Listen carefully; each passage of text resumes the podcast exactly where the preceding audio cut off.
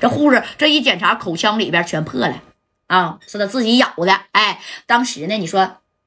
戴哥手下这个兄弟呀，那就有的在那看他，你跑你指定是跑不了了啊！刚要给这个谁呀，大小钢柱要搁这个大铲车给吊起来的时候，你看这贾代大哥的电话啊，那就响了啊！谁打的？不用说了啊，不是这个呃大宇哥的啊，那是二远哥。你看这二远把电话给贾代就支过去了。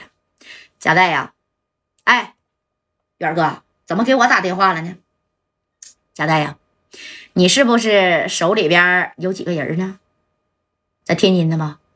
啊，对，不瞒你说呀，啊，我在天津这边啊遇到事儿了，这不嘛，刚解决完，也是啊，打打杀杀的来了好几个回合了，不过没事儿啊。远哥，你给我打电话是不是有什么事儿啊？贾代呀，你知道刚才谁给我打电话了吗？谁呀？怎么回事啊？大邱庄庄主于作敏。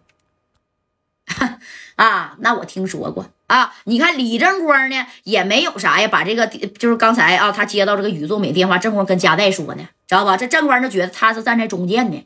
你说我到底该帮谁呢？啊，对不对？他也不知道。那你说他到底该帮谁了？你看这功夫啊，那个加代呀，你知道大邱庄庄主于作敏是什么人吗？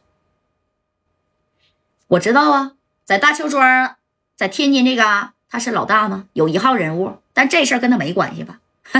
咋没关系啊？贾代，你整的那几个人都是跟他有点关系的啊！你听我说，于作敏给我打电话呢，让我找你啊，就在他大邱庄旁边啊，有个小饭庄，是他自己开的。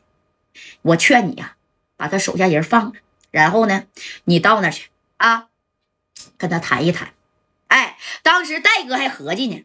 怎么的，远哥，你那么怕他吗？啊，对不对？我跟他又又没有是说白了有啥这个恩仇旧怨呢？啊，但我家代，啊，我也不怕他。哎，这二远哥，你看就说一句话啊，贾代呀，他给我打电话，那说白了是给我面子，那也是给你面子，知道不？他在大邱庄干的这么风生水起，你知道他后边的人是谁不？啊，那是，那是连我。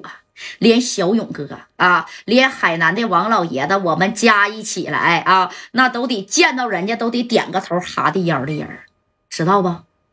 啊，贾代，哎，你看没？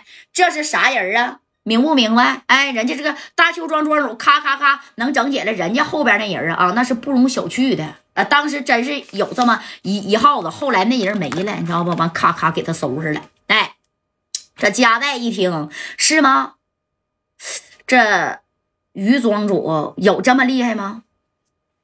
贾代呀，你哥什么时候骗过你吗？那倒没有，那倒没有，妹妹。不过贾代，你听我说啊，赶紧哎，你把他的兄弟呢，你先给他放了啊。你放心吧，这个宇作敏呢，他也是呢讲究这个江湖道义的人，他会给你个交代的。但是如果你再把他手底下这帮人啊往死里整，要是给他整急眼。贾代，你真出不了天津不说，我跟你小勇哥也许啊，真是有点无能为力了。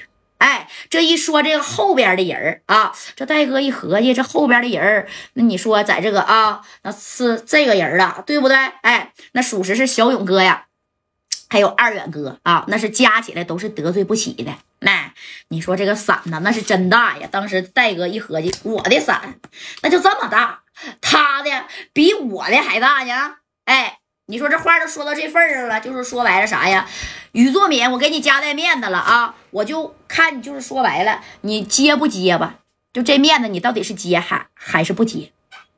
你看这戴哥左思右想的，二元哥不可能骗他，对不对？哎，那你看，紧接着呢，这加代就说了，把他俩给我放下来吧。给谁呀？大小钢柱那不被吊上了吗？啊，给他给我放下。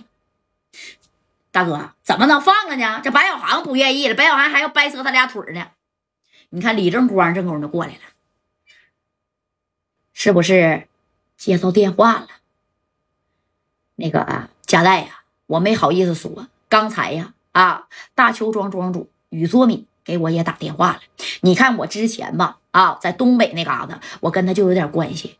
但是你说我站在中介，我也不能是说帮他说话，我怕你不乐意呀，贾代啊！你看这戴哥立刻就明白李正光说的啥意思了，啥也别说了，正光就看在你的面子上啊，我也得去见这个于作敏去。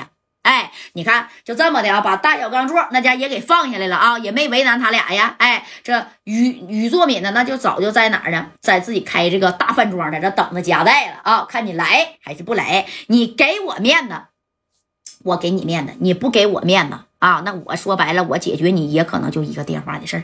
那伞就比呗，一层一层的啊，看谁比大呗，对不对？戴哥是很识时务的啊，也知道于作敏呢那是啥实力了。那你看带着这帮弟兄啊，这家伙也就到了大邱庄旁边的大饭庄子了。这双方这一见面，咔，你看那就坐下了啊。这坐下来之后吧，那你看这李正光认识啊啊，当时这李李正光呢，那你看就说了。